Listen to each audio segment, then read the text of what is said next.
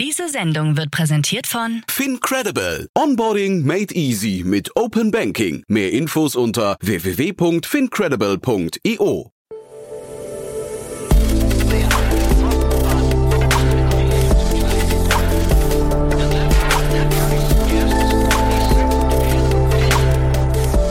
Startup Insider Daily. Interview. Herzlich willkommen zu Startup Insider Daily. Mein Name ist Jan Thomas und heute mal wieder ein Stammgast bei uns, Florian Schwenkert, der CEO von Coro kennen wahrscheinlich die meisten von euch, nicht Florian meine ich jetzt in Person, sondern das Unternehmen ist ja mittlerweile wirklich auf dem Weg zur Household Brand und das Ganze könnte sich jetzt nochmal verstärken, denn das Unternehmen hat gerade mit Pro7 seine neue Finanzierungsrunde abgeschlossen. 20 Millionen Euro unter anderem für TV-Gelder. Das heißt, man wird Coro vermutlich demnächst auch im TV sehen. Das Unternehmen ist aber insgesamt wirklich sehr, sehr spannend und hat eine wirklich einzigartige Geschichte, die man kennen sollte, die man sich ja immer wieder mal anhören sollte. Das Unternehmen hat im letzten Jahr um die 100 Millionen Euro Umsatz gemacht, äh, hat mittlerweile um die 300 Mitarbeiter Mitarbeiter und dementsprechend gibt es natürlich viele, viele Themen, die man dort besprechen kann. Nicht nur die Expansion, nicht nur die Marke, nicht nur die Kooperation mit dem Retail, sondern wir reden auch über Eisdealen, wir reden über Produktqualität, Lieferketten, Management-Themen und so weiter und so fort. Also ihr könnt euch wirklich auf ein tolles Gespräch freuen. Jetzt mit Florian Schwenker, dem COO von Coro. Werbung Hi, hier ist Nina, Content Managerin bei Startup Insider. Suchst du deine nächste große berufliche Herausforderung? Dann melde dich bei uns. Wir suchen aktiv nach neuen Teammitgliedern, die Startup Insider zum führenden Informationsmedium der deutschsprachigen Startup-Szene machen wollen. Aktuell suchen wir Sales Manager, Customer Success Manager, Finanzmanager sowie Werkstudenten in den Bereichen Sales, Product und Content. Aber auch wenn keine passende Stelle dabei ist, melde dich trotzdem bei uns. Wir suchen immer nach leidenschaftlichen Menschen, die mit Startup Insider Großes bewegen wollen. Also, um mehr zu erfahren und dich zu bewerben, geh jetzt ganz einfach auf startupinsider.de/slash insider. Startup Insider Daily. Interview. Cool, ja, ich freue mich. Einmal im Jahr bei uns Florian Schwenker, CEO von Coro. Hallo Florian. Hallo Jan, freut mich, dass du wieder da bin. Ja, freut mich auch wirklich sehr. Toll, was bei euch passiert, aber es stimmt wirklich einmal im Jahr, kann man sagen, ne? Fast mit fast mit einer beständigen Regelmäßigkeit. Genau, immer unterschiedliche Themen, aber ja. einmal im Jahr kriegen wir ganz gut hin. Ja, genau. Letztes Mal war es die große Runde von euch und da, da gab es ja auch diesen, da müssen wir jetzt nicht im Detail drauf eingehen, können wir gerne verlinken, aber diesen, die bisschen schwierige Situation, sagen wir mal gelinde gesagt, mit der Social Chain Group damals, ging ja auch stark durch die Medien. Und ich glaube, beim Mal davor war es die Kooperation mit Rewe, ne?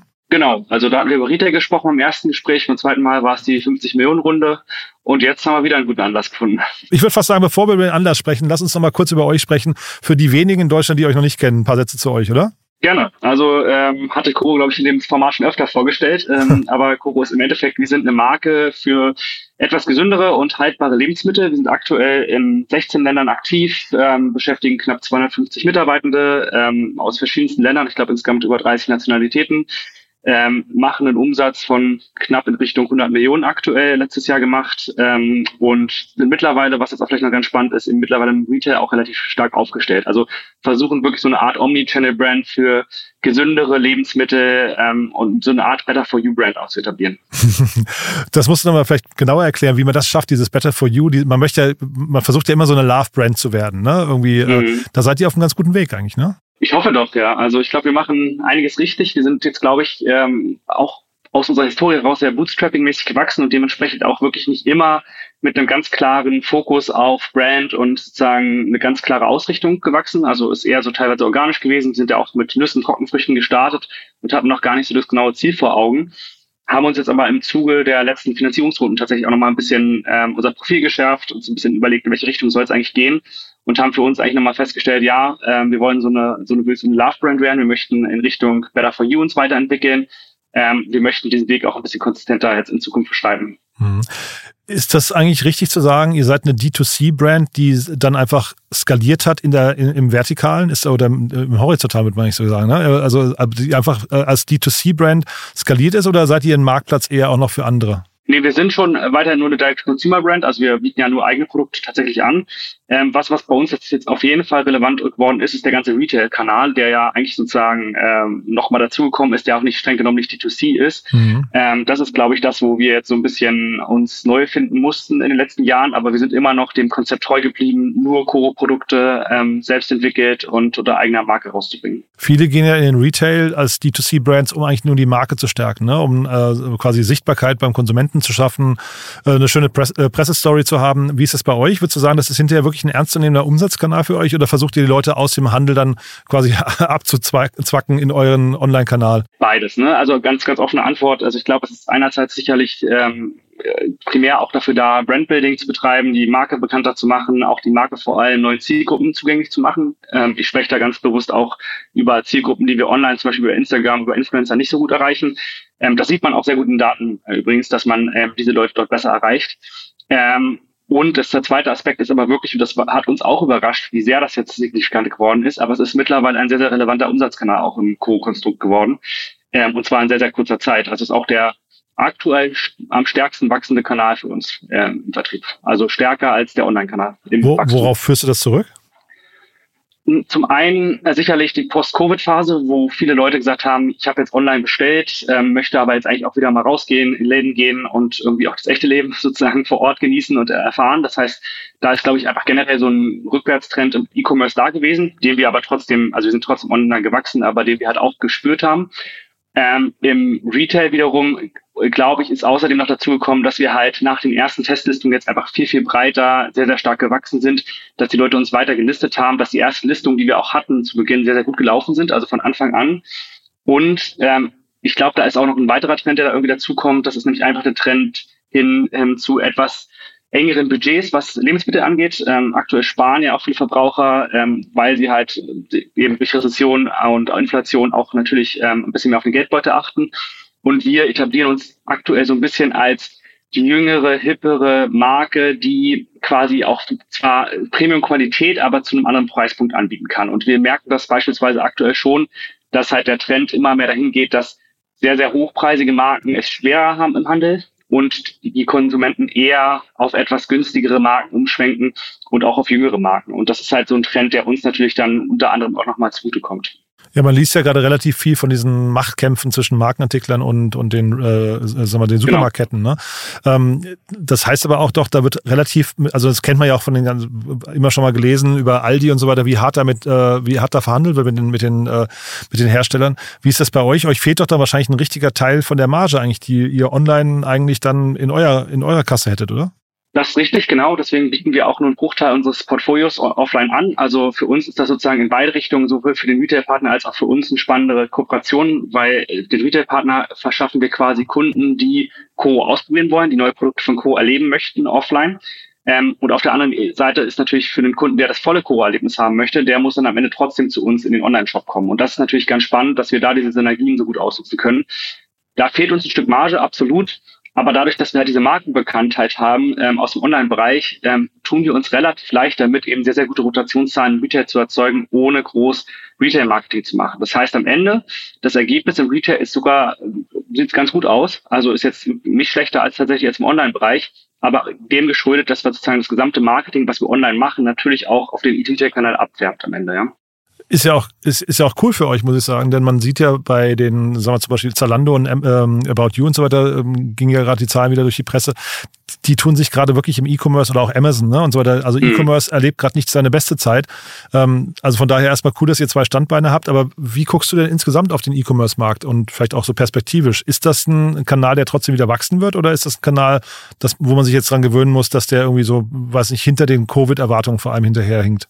Also man sieht auf jeden Fall ganz klar in unseren Daten auch ähm, diese Covid-Welle sozusagen oder diese äh, Covid-Bubble, ähm, wo natürlich dann sowohl was nie wieder Bestellraten als auch Kundenakquise deutlich, deutlich höher lagen als pre-Covid quasi.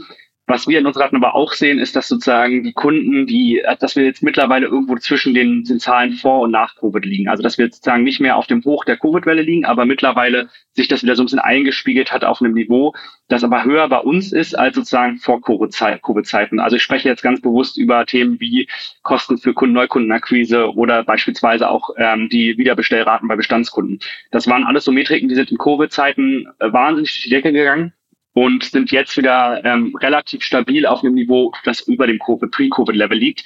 Insofern glauben wir aktuell, dass dieser für erste sozusagen Schock der, der sozusagen des Krieges letztes Jahr, ähm, auch der Rezession, Inflation und natürlich auch des Covid-Ende, der insofern den E-Commerce-Markt ziemlich äh, beeinträchtigt hat, dass das jetzt quasi aus unseren, aus unserer Sicht jetzt erstmal sich stabilisiert hat und dass da auch langsam wieder ein leichter Aufwärtstrend jetzt in 2023 erkennbar ist. Ähm, natürlich ist aber trotzdem die makroökonomische Lage ähm, dennoch nicht ideal aktuell, ähm, egal auf welchem Kanal. Mhm. Du hast ja vorhin im Kontext vom Handel gesagt, dass ihr äh, mit Influencern arbeitet und da eben Menschen erreicht, die ihr über Influencer nicht erreichen würde. Jetzt die Finanzierungsrunde, vielleicht mal der Schwenk dazu. Ähm, da ist Pro7 eingestiegen. Das klingt ja so, als würdet ihr jetzt quasi den nächsten Marketingkanal ausprobieren. Ganz genau. Also für uns war das tatsächlich auch eine längere Diskussion und ich muss auch zugeben, ich habe den Podcast äh, mit dir auch gehört auf Startup Insider tatsächlich, ähm, wo auch darüber spekuliert wurde, was, warum wir den ProSieben dazu geholt haben. Und tatsächlich ähm, ist das für uns so genau der logische nächste Schritt in den Massenmarkt. Also wir haben uns gesagt, okay, wir erreichen mittlerweile online schon eine sehr, sehr breite Zielgruppe. Wir sind im Bereich der 20- bis 30-Jährigen sehr, sehr stark kannt und vertreten, also haben da auch wirklich einen relevanten Marktanteil mittlerweile aber tun uns noch ähm, schwer damit, sozusagen ähm, darüber hinaus auch wirklich effektives Marketing zu betreiben. Und ähm, mittlerweile haben wir die Offline-Präsenz in Retail, wir sind bei über 8000 ähm, Point of Sales verfügbar. Außerdem haben wir online eine sehr gute Reichweite.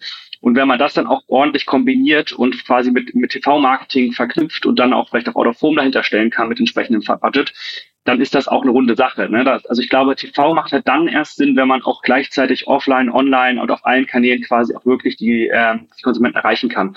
Und das glauben wir, sind wir jetzt gerade, da sind wir gerade angekommen. Für uns war, stand das sowieso auf dem, der Agenda für dieses Jahr, TV wirklich ernsthaft zu beginnen. Und ehrlich gesagt hat das dann einfach inhaltlich gut gepasst. Und man muss dazu auch sagen, dass auch ähm, Seven Ventures, also Pro7, ähm, auch teilweise in Cash und teilweise in Media bezahlt hat. Also das ist jetzt kein reiner nur Media für Equity Deal, sondern auch hat auch eine Cash-Komponente. Ich weiß jetzt nicht, ob du vertraglich darüber sprechen darfst oder nicht, aber wie teuer oder günstig ist gerade Media im TV? Ich glaube, das darf ich wirklich nicht sagen. aber so, nee, nee, ist ja völlig, ist ja völlig okay. Ich dachte mir das schon, aber würdest du sagen, es ist günstiger als ähm, zu Covid-Zeiten? Ähm, also nein, wir haben auch zu Covid-Zeiten ja schon erste TV-Tests gemacht tatsächlich. Ähm, auch zu einem Zeitpunkt, da war es tatsächlich sehr, sehr günstig. Das war so der initiale Covid-Schock. Ähm, ich glaube 2020, 2021 irgendwann. Äh, da hatten wir auch TV-Spots gemacht. Da war das tatsächlich noch ein kleines Mühe günstiger. Äh, quasi von den von den Raten her, mhm. aber am Ende ähm, jetzt auch keinen keinen riesiger Unterschied ehrlich gesagt. Mhm. Also ich glaube, das ist schon ähm, auch hier ähm, gab's, da gab es halt diesen ersten Schock von wegen, hey, alle sind vorsichtig, keiner weiß, wie es weitergeht und alle sind sehr vorsichtig mit Marketingausgaben gewesen. Da gab es mal so einen kleinen Schock auf den, auf den Markt. Ähm, die Raten, die wir jetzt bekommen haben, sind marktüblich, ähm, sind aber jetzt nicht so viel schlechter als das, was wir damals in dem Moment bekommen haben. Also vergleichbar. Mhm. Man sagt ja eigentlich immer, wenn man wirklich eine Household-Brand aufbauen möchte, dann muss man irgendwann ins TV. Ne? Ich weiß nicht, also zumindest TV ist natürlich nicht mehr das, was es mal war, aber ich glaube, an TV kommt man da nicht vorbei. Kannst du uns mhm. mal teilhaben lassen an der Diskussion, die ihr intern geführt habt, wenn du sagst, das waren längere Gespräche pro und äh, also nicht pro pro sieben, sondern pro und contra äh, TV. Was waren so die Argumente und warum hat jetzt quasi dann pro sieben gewonnen? Genau, also wir haben uns, also genau, Kontra, Pro-Kontra-Argumente äh, für TV waren eigentlich im Endeffekt äh, relativ schnell an der Hand abgezählt. Also wir haben wirklich gesagt, okay, wir wollen in den Massenmarkt rein, wir wollen keine Nischenbrand sein, ähm, die jetzt nur eine bestimmte Zielgruppe online erreicht. Wir wollen ähm, wirklich jede, für jede Person quasi erreichbar sein, ähm, zugänglich sein und wir müssen ähm, über Massenmedien gehen. Und eines der bekanntesten und wichtigsten Massenmedien ist halt nach wie vor TV. Wir haben dann letztes, vorletztes Jahr erste Tests gemacht äh, mit TV-Budgets, haben da auch schon ganz gute Informationen gesammelt. Also A, ganz gutes Verständnis aufgebaut, wie gut funktioniert das für uns, was für Art von Kunden und Kundinnen akquirieren wir über diesen Kanal eigentlich. Wir haben da aus diesen Daten halt schon relativ schnell gesehen, ja, wir erreichen damit eben doch eben eine Zielgruppe, die wir online nur schwer erreichen, nämlich wirklich Leute, die eher so im Alter von 30 bis 50 Jahre äh, sind, die ähm, auch nochmal andere Interessensgruppen ähm, ansprechen. Ähm, wir erreichen dort auch nochmal Familien, die für uns auch eine sehr spannende Zielgruppe einfach sind ähm, und können das Ganze dann ähm, quasi eben mit dieser breiten Retail-Listung und so weiter kombinieren. Das heißt, am Ende war das äh, so ein bisschen das Hauptargument zu sagen, das ist, das funktioniert von den Daten her, das funktioniert äh, von den von, unserem, von unserer Ausrichtung her und es funktioniert einfach von der Breite unserer, unserer Listung im Retail und Online einfach auch. Und wir glauben ganz im Ernst, dass wir halt für viele, viele Leute in Deutschland oder fast alle Leute in Deutschland auch Produkte bieten. Wir haben eine sehr breite Produktpalette. Dementsprechend ist auch dieser Schritt in den Massenmarkt einfach komplett der nächste logische Schritt für uns.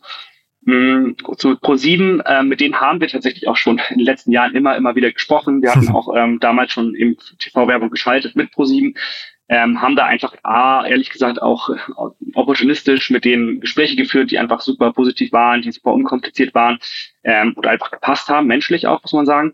Und, ähm, und das Ganze auch, ehrlich gesagt, auch opportunistisch begleitet von jemandem hier bei uns intern, der von, von Seven Ventures kam, der sozusagen okay. vorher dort gearbeitet hat. Aha. Dementsprechend hatten wir ähm, einen guten Deal, hatten ein gutes Gefühl dabei, hatten gute Gespräche, hätten am Markt jetzt auch keine besseren Konditionen bekommen, hatten den klaren, klaren Plan für dieses Jahr mit TV zu starten. Das hat einfach alles irgendwie gepasst. Ähm, dann kamen halt noch irgendwie wirklich sehr, sehr viele Retail-Listungen dazu und dann haben wir gesagt, also now or never. und so ist es passiert. Ja, cool. Nee, du hast ja gesagt vorhin, ihr seid, ihr geht auf die 100 oder hattet im letzten Jahr kurz, sag mal, um die 100 Millionen Euro Umsatz, ne? Hast von 16 ja, Ländern gesprochen. Ja, weniger war es, genau. Ja, ja genau, 16 Länder. Ähm, und da wollte ich fragen, wie, wie eben Pro7 zu diesen 16 Ländern passt, weil ich hätte jetzt fast gedacht, dass vielleicht so ein Amazon zum Beispiel als Medienkanal für euch eigentlich spannender sein könnte, also Amazon Prime, äh, oder würden die euch gar nicht listen? Genau, also äh, dazu, also es gibt zwei, zwei Antworten. Ne? Also zum einen erstmal, klar, wir wollen jetzt erstmal im deutschen Markt, das hatte für uns der, der sozusagen im Vergleich profitabelste Markt, rein aus Logistikperspektive, weil wir aktuell nur ein Warehouse in Deutschland haben. Mhm. Dementsprechend, wir wollen auch im aktuellen Marktumfeld profitabel wachsen. Wir wollen nicht zu sehr ins ähm, ja, Geld verbrennen. Ich glaube, das ist in der aktuellen Marktlage einfach ähm, relativ weise, das in diese Richtung mhm. zu denken. Ähm, entsprechend macht es für uns total Sinn, erstmal den deutschen Markt weiter zu bearbeiten und dort erstmal sozusagen das, was wir schon wissen, was funktioniert, auch weiter auszubauen. Ähm, wir planen auch ähm, in den anderen Märkten, also gerade auch Frankreich, Italien, aber beispielsweise auch in den Nordics, ähm, unsere Marketingaktivitäten auszubauen. Ähm, glauben aber, dass wir eben da bis zum Schritt TV eben die gleichen Rahmenbedingungen erstmal auch erfüllt haben müssen. Das heißt mhm. ganz konkret äh, eine gewisse Breite in Retail-Listungen, ähm, auch dazu gerne gleich noch zwei, drei Sätze. Ähm, und eine gewisse, gewisse ähm, Brand ähm, Awareness auch schon im Online-Bereich. Und das haben wir einfach in der Form noch in keinem Markt so weit, dass wir sagen, da fühlen wir uns wohl, jetzt schon den Massenmarkt äh, zu adressieren. Ähm, in genau, was, was, was spannend ist noch vielleicht, aber jetzt auch nicht genau auf deine Frage bezogen, aber was mir jetzt gerade noch dazu einfällt, ist halt wirklich, dass wir aber genau diese ähm, Richtung, diese Entwicklung, die wir jetzt in Deutschland gesehen haben, also in Richtung Retail, auch ganz, ganz stark in anderen Ländern sehen. Also wir haben jetzt beispielsweise Holland Barrett in den Niederlanden eine Listung. Wir haben in ähm, Italien erste Listung. Wir haben in Dänemark bei der größten ähm, Supermarktkette eine Listung, in Finnland und Schweden. Ähm, und das ist natürlich ein super spannendes Momentum, was dann auch mittelfristig dann sicherlich auch dahin führen wird, dass man in einzelnen Ländern dann auch Schritt für Schritt ähm, auch die Learnings aus dem TV-Bereich anwendet und dann eventuell auch ähnliche Kampagnen auch in anderen Ländern startet. Mhm. Das heißt aber, ähm, um, sag mal, du hast jetzt diese 100 Millionen, das ist eine Größenordnung, da fühlt man sich im TV wohl, aber ich habe gerade rausgehört, das ist eigentlich die Brand Awareness, die hinterher das, die Aus, also das ausschlaggebende Momentum ist und die Kanäle, in denen man euch dann hinterher findet, ja? Genau, also ich glaube, ähm, TV als reiner Performance-Kanal ist halt so aus dem, was wir als Erfahrung gemacht haben und auch aus dem, was wir aus Gesprächen gehört haben, nicht immer sollte man nicht nur als Performance-Kanal zumindest betrachten, mhm. sondern sollte man auch durchaus als Brand-Awareness-Kanal betrachten. Ich glaube, ähm, wir, wir haben ja, wie gesagt, diese, diese Präsenz. Also wenn du in DM gehst oder wenn du in Rossmann gehst oder in Rewe, dann siehst du ja Koro-Produkte dort stehen. Und ähm, ich glaube einfach, oder das sehen wir ja auch jetzt schon aus den Online-Daten, dass Leute, die bei uns schon mal uns gesehen haben, online von uns gehört haben, die greifen halt zu. Und das müssen wir im Endeffekt ähm, jetzt eben replizieren in anderen Zielgruppen, die ähm, uns vielleicht bisher eben auch online noch gar nicht erlebt haben oder die noch gar keinen Berührungspunkt zu Koro hatten. Ich rede jetzt so über meine Elterngeneration quasi, die wirklich einfach diesen einen Touchpoint brauchen, mhm. um dann beim nächsten Gespräch, beim nächsten Besuch äh, mit im Supermarkt das erste Mal ein Koro-Produkt auszuprobieren und dann natürlich idealerweise zurückzukommen, entweder im Retail oder online. Du hast ja von Influencern gesprochen und der eine Touchpoint jetzt gerade. Ähm, wäre da nicht eigentlich auch Sponsoring, vielleicht sogar äh, äh Sportsponsoring für euch spannend? Das machen ja viele, ne? So, ich hatte Waterdrop genau. hier, WeFox macht das, äh, ich weiß nicht, Auto 1 und so weiter. Also es gibt ja viele, die irgendwie diesen Kanal nutzen und das, das kann man ja auch relativ klein beginnen eigentlich. Das könnte für euch von der Markenpositionierung eigentlich auch ganz gut passen, oder? 100 Prozent. Also wir haben das im Kleinen, haben wir damit auch begonnen. Wir sponsern jetzt in Berlin den Frauenlauf. Ähm, mhm. Das ist sozusagen auch ein Lauf mit, glaube ich, knapp 20.000 Teilnehmerinnen. Ähm, der startet jetzt auch gleich wieder ein paar Wochen. Da sind wir Titelsponsor. Ähm, wir machen jetzt auch wesentlich mehr generell so Sponsorings und Events und Messen und alles Mögliche. Ähm, wir machen auch mit der Deutschen Sporthilfe haben wir eine Kooperation, wo wir auch ähm, quasi verschiedenste Events mittlerweile sponsern. Also das ist tatsächlich einer der weiteren Kanäle, für die, über die ich vorhin gesprochen hatte, wo wir auch versuchen, nochmal neue Zielgruppen zu erreichen und natürlich auch einfach äh, einen Beitrag zu leisten. Also ich, der Frauenlauf beispielsweise ist halt auch, äh, hat dann auch eine Spendenfunktion nochmal für Krebshilfe. Also das alles äh, sind ja Ideen und Konzepte, die wir vorantreiben, aber man muss auch sagen, auch, also auch jetzt mit dem mit dem aktuellen Mediabudget und so weiter und so fort. Man muss natürlich auch gucken, dass man, dass man jetzt nicht sozusagen zu viele Kanäle auf einmal versucht zu spielen und dann erstmal die Daten vielleicht vernachlässigt und ich weiß, wo es am effektivsten ist. Mhm. Weil das könnte natürlich jetzt auch passieren. Das Jahr wird vielleicht noch erfolgreicher als letztes Jahr oder hoffentlich ne, für euch. Ähm, das heißt, irgendwann kommen ja so Wachstumsschmerzen wie, ich weiß nicht, Lieferketten, dann vielleicht auch das gesamte Thema Inflation kann ja für euch auch ein Problem sein eigentlich. Ne? Die ganzen also äh, Preisanstiege.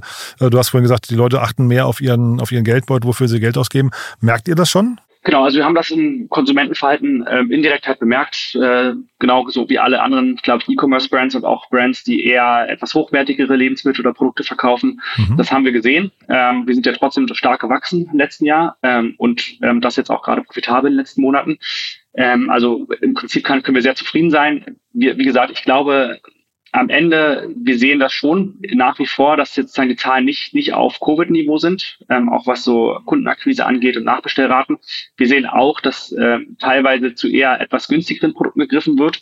Aber man muss halt ganz klar sagen, noch ähm, haben wir nicht den ganz großen Effekt auf uns, weil wir halt auch diesen Verdrängungs- oder diesen im ersten Schritt diese Verdrängung der ganz super Premium-Marken hin zu den äh, gute Qualität für guten Preis quasi Marken, wo wir uns auch sehen, das ist sozusagen der erste logische Schritt für die Konsumenten. Ne? Die gehen halt nicht sofort auf dann Eigenmarke, sondern der nächste Schritt ist eigentlich erstmal logisch zu sagen, okay, ähm, ich kaufe mir dann vielleicht die Produkte von der etwas günstigeren Marke, die aber auch gleichzeitig sehr hohe Qualität liefert. Und erst dann, wenn ich sozusagen mir das nicht mehr leisten kann, und dann gehe ich vielleicht zur Eigenmarke, die vielleicht dann aber auch von der Qualität eben nicht mehr ganz das liefern kann.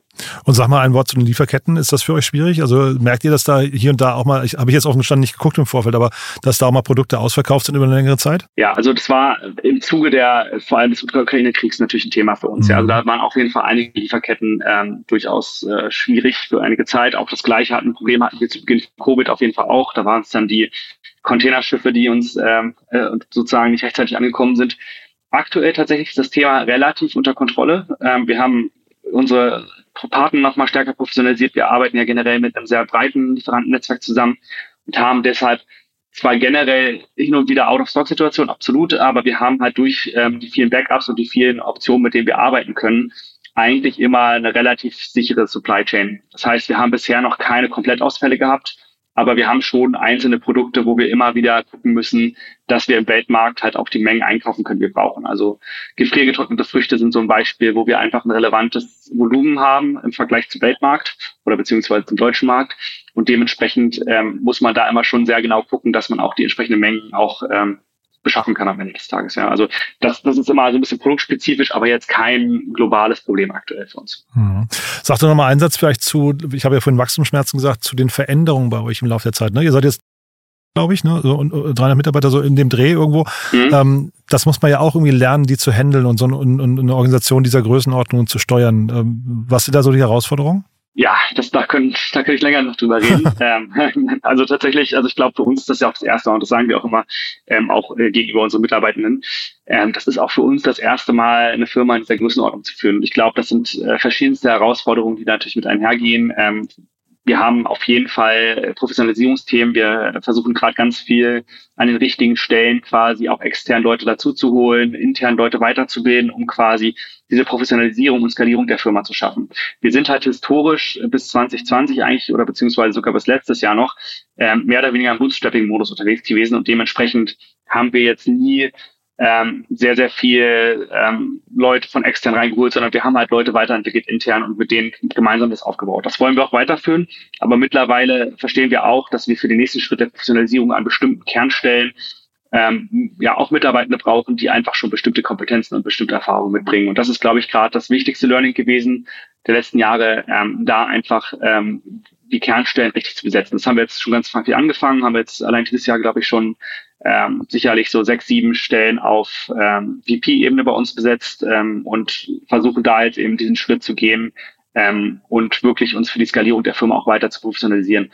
Das ist, glaube ich, so das, das wichtigste Learning gewesen. Und ähm, ja, es ist halt auch, wie gesagt, auch im aktuellen Marktumfeld nicht immer ganz einfach, ähm, dann auch das, das auszubalancieren, ne? dass das Wachstum, die äh, aktuelle Marktlage, die Unsicherheit am Markt, die teilweise im letzten Jahr auch da war und natürlich auch die Interessen der Mitarbeitenden. Das heißt, da sind wir, ähm, das ist auf jeden Fall herausfordernd und ähm, aber ich glaube, wir sind auf einem ganz guten Weg aktuell. Mhm. Das ist fast eine schöne Brücke zu meiner neuen Lieblingsfrage. Ne? Ähm, und zwar, wenn jetzt jemand äh, euer Unternehmen kaufen würde, was wäre denn das Erste, was der oder die ändern würden? Das ist eine spannende Frage, die habe ich noch nicht gehört. Ja. Ähm, kann ich dir kaum beantworten. Also A, natürlich äh, streben wir im Gegensatz zu allen Gerüchten keinen Verkauf kurzfristig an. Mhm. Ähm, und zweitens ähm, ist tatsächlich, also es gibt, es gibt verschiedene Themen. Ich glaube tatsächlich, das Thema ist sicherlich eines davon, dass man, dass man diese Professionalisierung vorantreibt. Ich meine, der Weg ist ja schon gelegt, aber was könnte sein, dass eine externe Partei das nochmal noch mal schneller vorantreiben? Und das könnte ich mir vorstellen.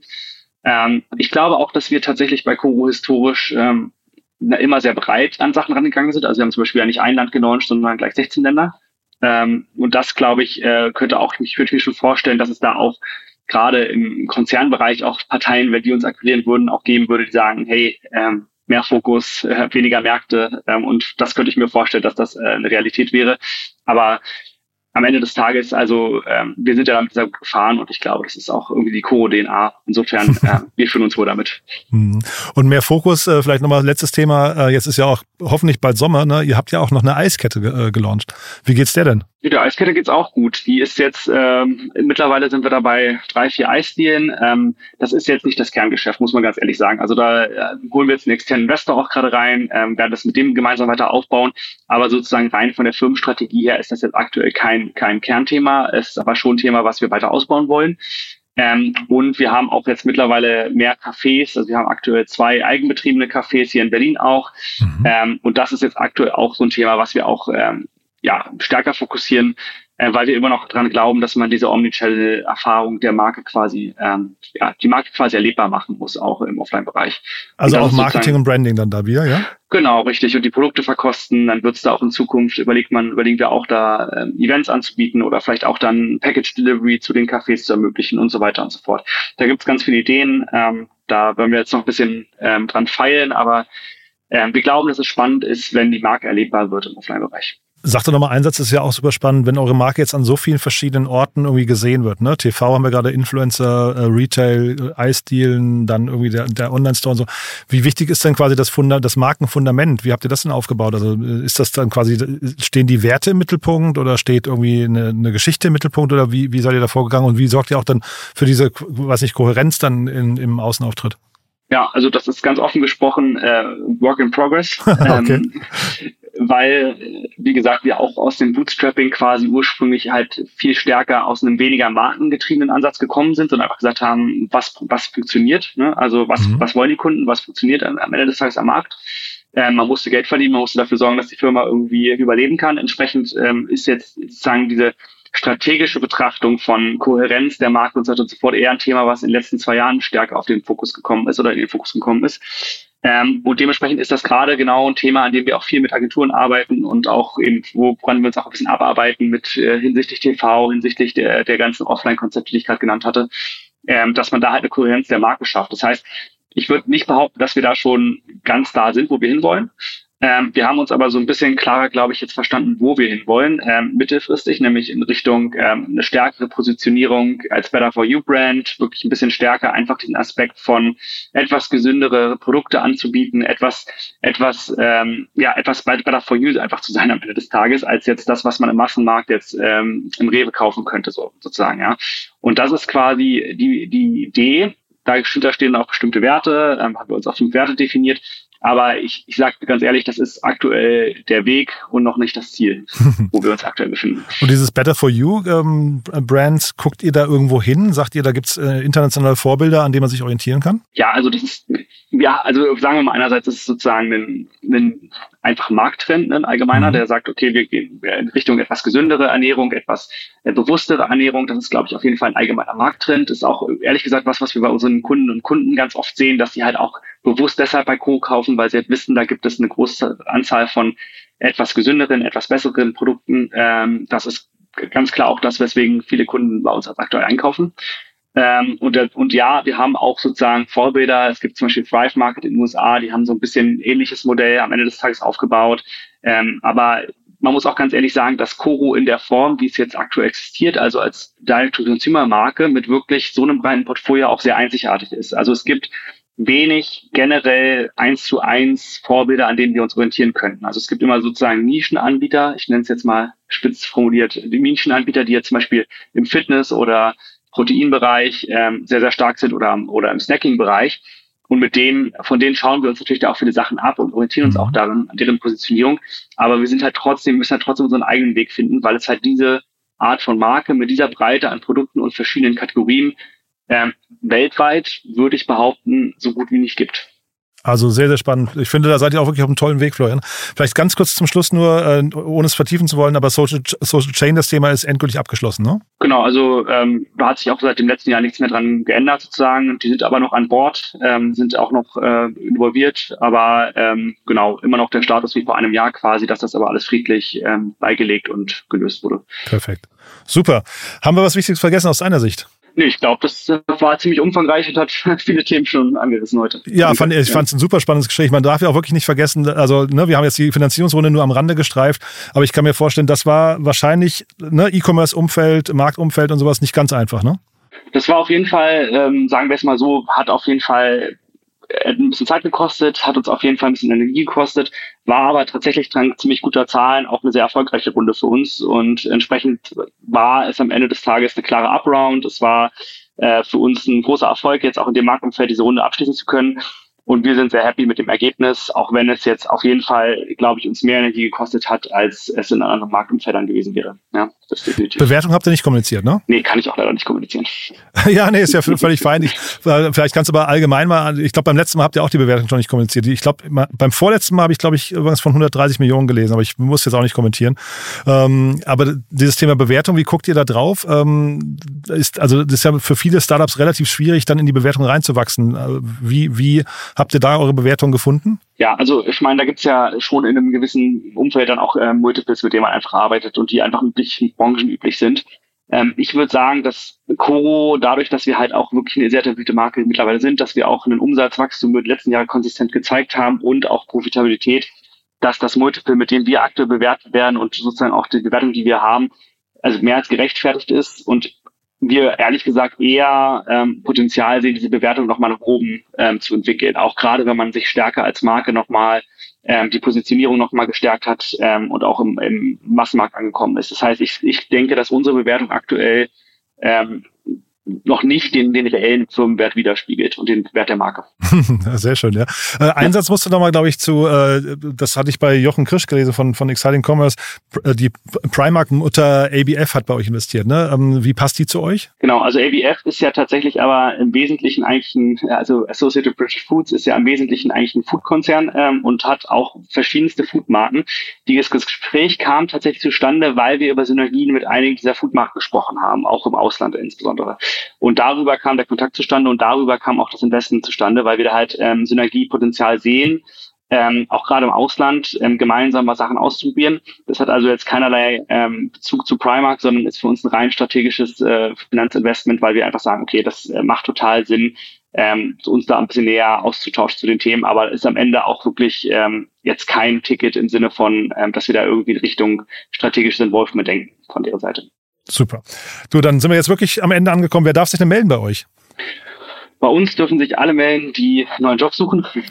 Sucht ihr noch Leute gerade, ja? Wir suchen Leute aktuell, genau, ähm, in verschiedensten Bereichen, äh, von Marketing bis auch Data Science. Ähm, Retail ist gerade ein Riesenthema bei uns, also auch gerade im internationalen Bereich. ähm, alles gesucht, ähm, genau. Und ansonsten CRM-Manager, ähm, auch ganz, ganz, ganz oben auf der Liste aktuell.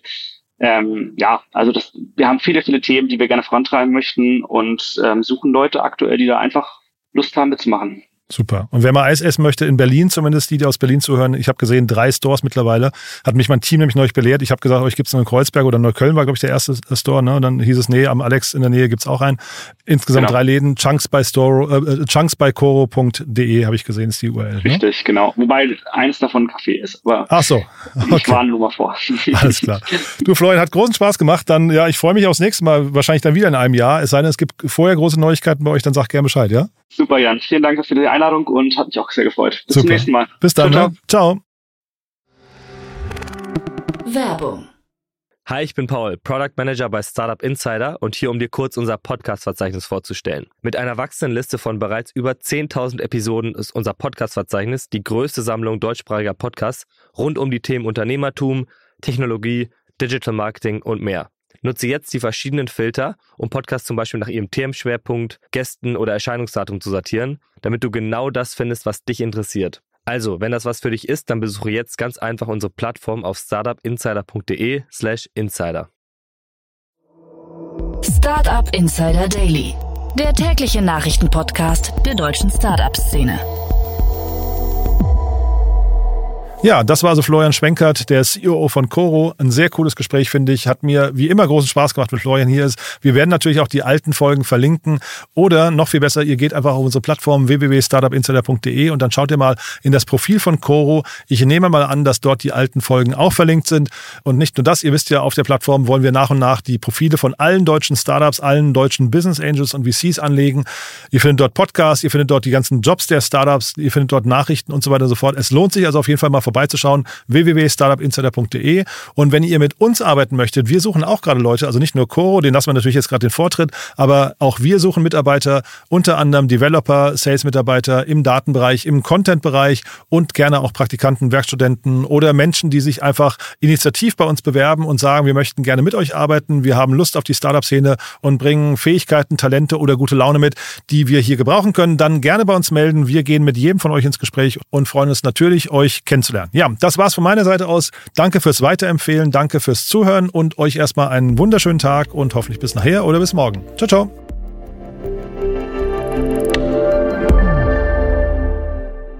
Diese Sendung wurde präsentiert von Fincredible. Onboarding made easy mit Open Banking. Mehr Infos unter www.fincredible.io.